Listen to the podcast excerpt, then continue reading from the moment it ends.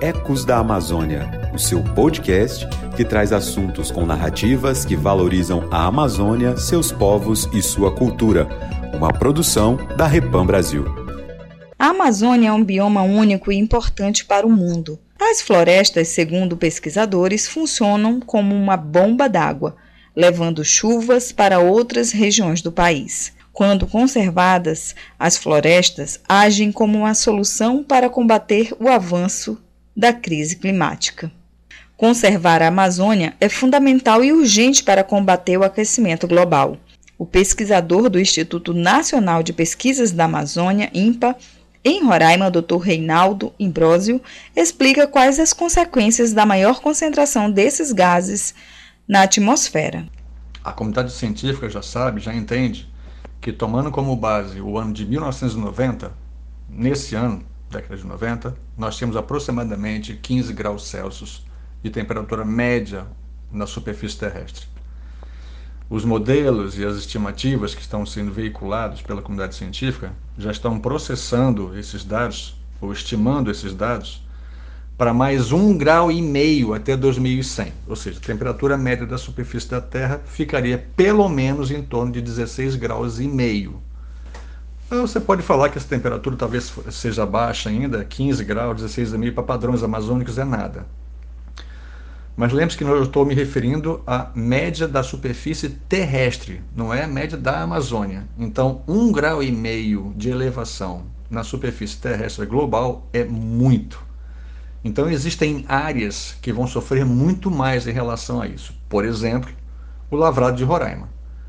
O lavrado de Roraima, mantidas as condições atuais de emissões de gases poluentes para a atmosfera, que são esses gases bloqueadores de energia, supostamente chegará em 2100 com 4 graus acima da temperatura registrada média em 1990.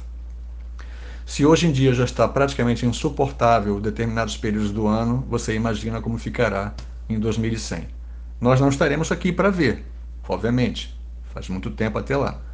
Mas quem eh, estiver nessa situação em 2100 vai sofrer as consequências desse maior aquecimento.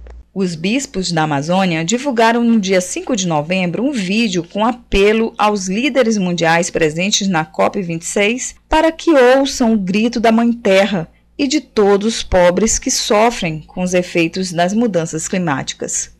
Dom Roque Paloschi, presidente do Conselho Indigenista Missionário, CIMI, faz uma crítica ao presidente do Brasil e diz que não há empenho para combater as mudanças climáticas. É importante recordar que Jair Bolsonaro é um negacionista convicto quanto aos impactos das mudanças climáticas. Tanto que, ainda como presidente eleito, antes de tomar posse, determinou que o Brasil não sediasse então COP25 em 2019.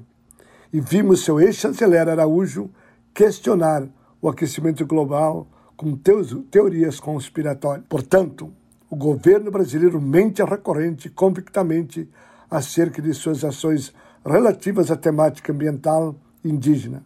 Por não acreditar nos dados científicos, não reconhece os índices recordes de desmatamento e de queimadas alarmantes. E para esconder tudo isso, promove o total desmonte da política ambiental. O governo não se refere à política anticlimática de total paralisação do reconhecimento e regularização das terras indígenas, quilombolas e de outras comunidades tradicionais, já que estas áreas são comprovadamente fundamentais no combate às mudanças climáticas. Não se refere ao aumento das invasões, da exploração criminosa de terras públicas, de modo especial de terras indígenas já demarcadas, aumentando consideravelmente a morte no campo. Por isso, os posicionamentos do governo brasileiro na COP26 estão profundamente desacreditados. Nesta semana, o Brasil se comprometeu a diminuir a emissão de gás metano, porém, não quer alterar o seu rebanho bovino, maiores emissores e cuja ocupação ilegal tem destruído a Amazônia, provocado conflitos no campo. Está bastante evidenciado que o atual governo brasileiro não tem intencionalidade de mudar de postura e de continuar sendo não apenas omisso no combate aos crimes ambientais do Brasil, mas inclusive incentivando que os mesmos sejam cometidos. A não participação do presidente da República na COP26 é um forte indicativo de que o núcleo do governo não leva a sério, de fato, a Conferência do Clima. A falta de comprometimento do governo em relação ao combate às mudanças climáticas, segundo Paloski, é o contrário do que pensam os indígenas que vivem na Amazônia, os protetores dos territórios e que ajudam a preservá-los. É o que reitera Joênia Wapchana, deputada federal, que esteve na COP26. Bom, a COP26 ainda não terminou, ainda ocorre essa segunda semana em Glasgow mas já a primeira semana teve bastante visibilidade, porque logo no primeiro dia teve a declaração dos países que compõem essa cúpula do clima, uma declaração que fala da questão do financiamento climático, um dos itens que está sendo mais discutido nessa COP. E esse acordo para reduzir a emissão de carbono, ela reconhece os esforços que os povos indígenas tem feito há milhares de anos e a participação dos povos indígenas também tem sido bastante é, reconhecida, não somente como estratégia de conservação da biodiversidade, como estratégias para combater o enfrentamento das mudanças climáticas, mas também como protagonistas nessa luta é, que tem feito a partir da proteção das terras indígenas.